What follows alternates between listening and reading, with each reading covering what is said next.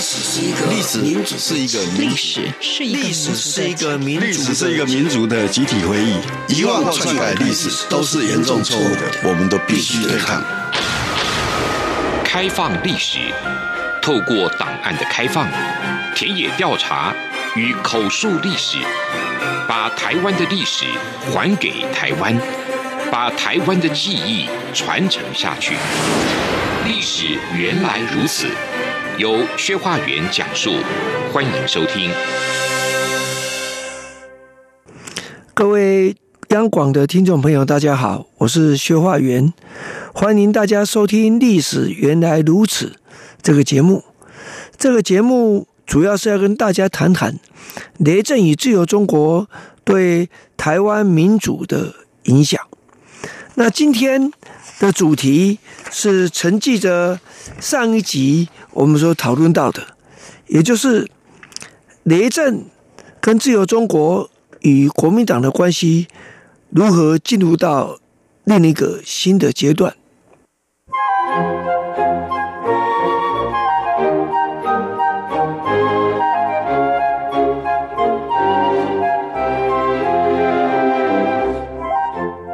在上一集里面，我们提到了雷震，那除了被免除国策顾问的身份之外，那么最后也被开除党籍啊。虽然雷震本来已经没有党籍了，不过对老蒋来讲，反正你曾经是，就是要开除。那么这事情经过之后呢，那么实际上蒋介石对于雷震跟自由中国。还是抱持着一定程度的警戒的态度啊，呃，因为自由中国碰巧在这个前后呢，也提到了反对党的问题。这是反对党问题一开始体现，只是一点点提到而已。可是老蒋已经等于是辗转透过，有当时的张立生告诉了自由中国的王玉修，说最记得老蒋是不容许反对党。出现的啊，那另一方面，这个时候陈诚也对自由中国有一点意见，但我想我们再往后面再讲，大家都知道陈诚相对的自由中国是友善的啊。那当时这个碰巧，我们也提到说，因为这个美国方面呢啊，邀请这个雷震要出国嘛，那一直拿不到护照。现在的人可能就有点奇怪了，什么叫拿不到护照？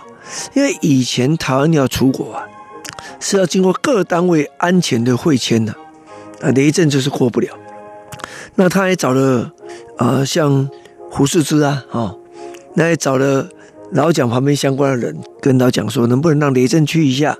雷震不可能到国外去做出不利于啊整个中华民国政府的这个举动。虽然这样子，还是没有办法出国了。那就在这个时候，我们既然认为自由中国从原本跟国民党的摩擦起，从一九五五年一月开始进入了所谓紧张期，那这摩擦跟紧张一定要有一点不一样啊。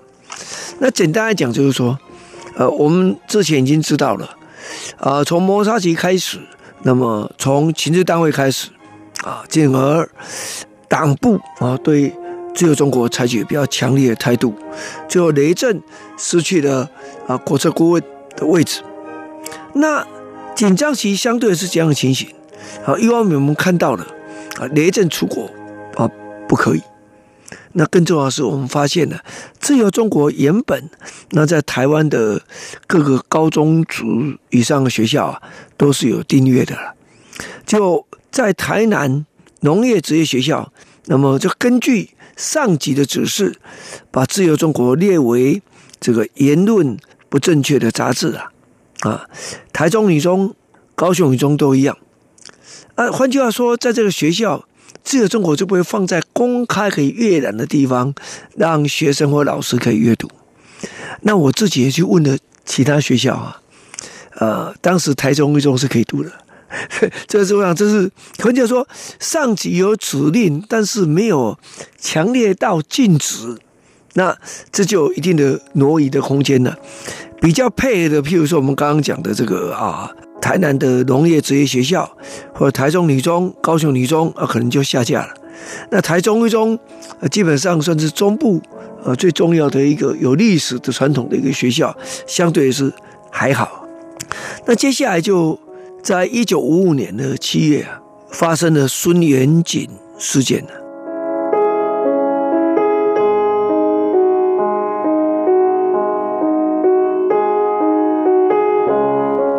什么叫孙元锦事件？实际上，这很多外省籍的长辈可能比较类似了解，就是说，啊，因为原来在中国有投资，那可能没有整个公司一起过来，那有一部分人可能是老板，有时候是下面的手下带了一部分钱到台湾来，那这时候你跟原来的那个母公司或老板的关系是什么，就有一些问题，那有时候难免就会出现这个情治单位来调查的现象。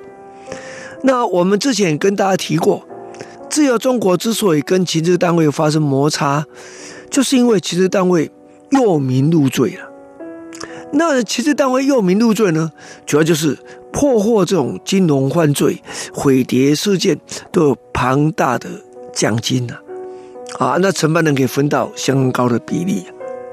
那孙元锦事件是类似类似这样的情形呢。那孙元锦事件在自由中国整个发行历史上来讲，也是第一次发生，就是杂志印好了重印。呃，换句话说，如果我们来对照原本自由中国来稿的记录，或者是原始的这个文章刊登记录对照起来，就会跟我们现在啊看到自由中国的核定本的内容呢，有一定程度的不一样啊。那因为这个事情啊，直接已经牵涉到情治单位的问题。那这个事情登出来之后，情治单位也感受到相当程度的这个压力啊。所以后来在雷震案中扮演重要角色的王超桓将军，可那时候他就亲自跑来拜托雷震，务必一定要把这个文章给抽换掉了。那我们来看看到底。为什么孙元锦会死掉？就是因为他负责经营的台湾毛绒厂的主要的出资人之一呢，这个陈先生希望呢进行迁厂。那么对于迁厂里面没有成功，原本的这个彰华毛绒纺织厂的在台物资，希望能转化成个人的资产。那这是为什么可能可以这样啊？因为就是因为彰华的董事长刘逢生留在中国大陆没有来嘛，啊，所以这个时候就啊，这个资产的刚刚讲跟母公司老板的关系等就变得很复杂。那保安司令部的组长，一个李姓的组长，就要求孙元锦承认，刚刚讲这个牵涉到这个。我们说真知真义的，就是一个陈年鹏先生哈。他说：“你要承认陈年鹏投资的资金呢，根本是张华公司的逆产，老板在中国互为逆产，那这样可以执行没收，那么领取巨额奖金。可是这不是事实，所以孙元锦不肯。那不肯这怎么办呢？不贪持续的这个逼迫啊，结果就。”自杀了。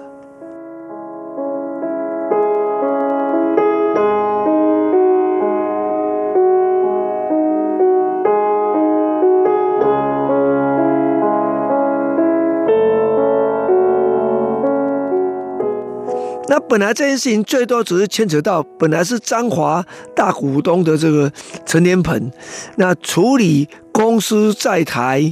资产的争议，他们需要把它变成个人的嘛？刚刚讲到这一点，那想不到呢，就演变到孙林锦案的这个状况。那当时这个保安司令部压制这案情的传播是相当的坚持了，可是雷震也不是那么容易就放弃嘛。所以为什么王将军来找雷震只有中国，希望放这样？那最后呢，杂志印好之后送出去呢，面临问题，所以最后把那个原本的文章。抽换掉，啊，抽换掉意思不是都没有了啦，是相对比较客气的意思啊。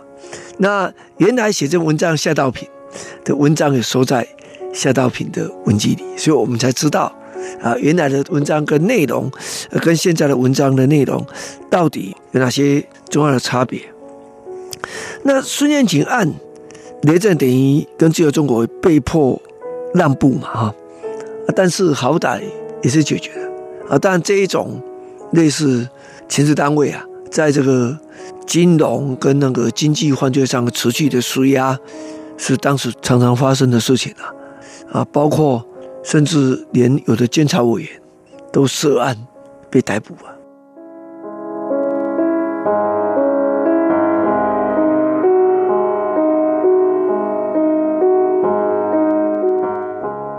那同年，因为我讲一九五五年的六月、七月嘛，哈，大家讲那一九五五年八月最重要就是孙立人案嘛。那这个情势这么紧张，所以很多朋友就跟雷震说：“哎。”你是不是看要怎么处理啊？那雷震本来答应说好，那我们报道，但不写社论。社论是代表杂志的啊，写文章是代表个人，那个性质是完全不一样。所以各位听众朋友要了解，呃，原本答应是不写社论，不是说不报道、不讨论的。可是孙立人案这么重要，那很多雷震旁边的朋友就认为说，对孙立人案居然不写社论。这是非常不应该的，所以雷震内心就觉得很难过。那雷震在自由中国跟他一起互动最久的人是夏道平，他从国民参政会开始跟雷震就有关系，所以雷震去找夏道平商量，商量之后就决定说啊，那不然写了一篇社论，就从孙案的反应，主望于调查委员会。哎，这个写的是蛮中性的，呃，希望。以后调查委员会能够中性来调查整个这个孙立人事件，只是这样而已。那如果各位可以看到监察院过去的调查报告，就会发现，刚好证明孙立人是不应该有事的嘛。啊，只是老蒋另外组成的一个调查委员说孙立人有事，那是一件事情。我曾经半开玩笑说了，如果被判有罪还好啊，判无罪的结果常常是关很久啊。所以孙立人从那时候开始就失去自由，而一直直到啊非常晚期才能够恢复自由，这是一个。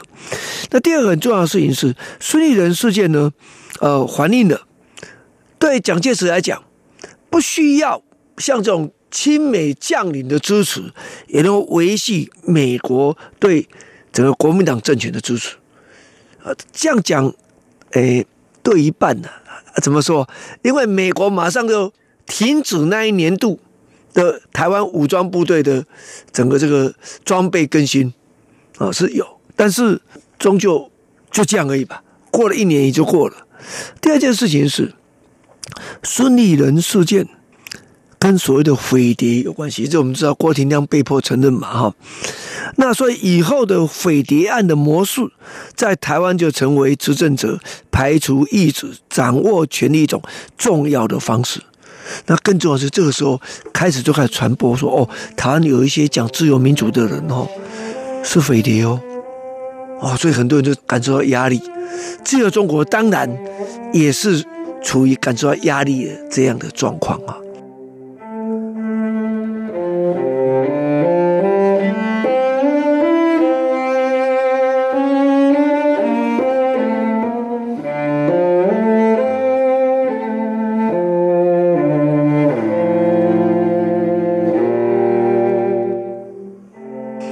我是徐化远，非常欢迎你今天收听我们的历史原来如此这个节目。啊，我们下一星期将继续讨论廉政跟自由中国与国民党的紧张的关系。谢谢您的收听。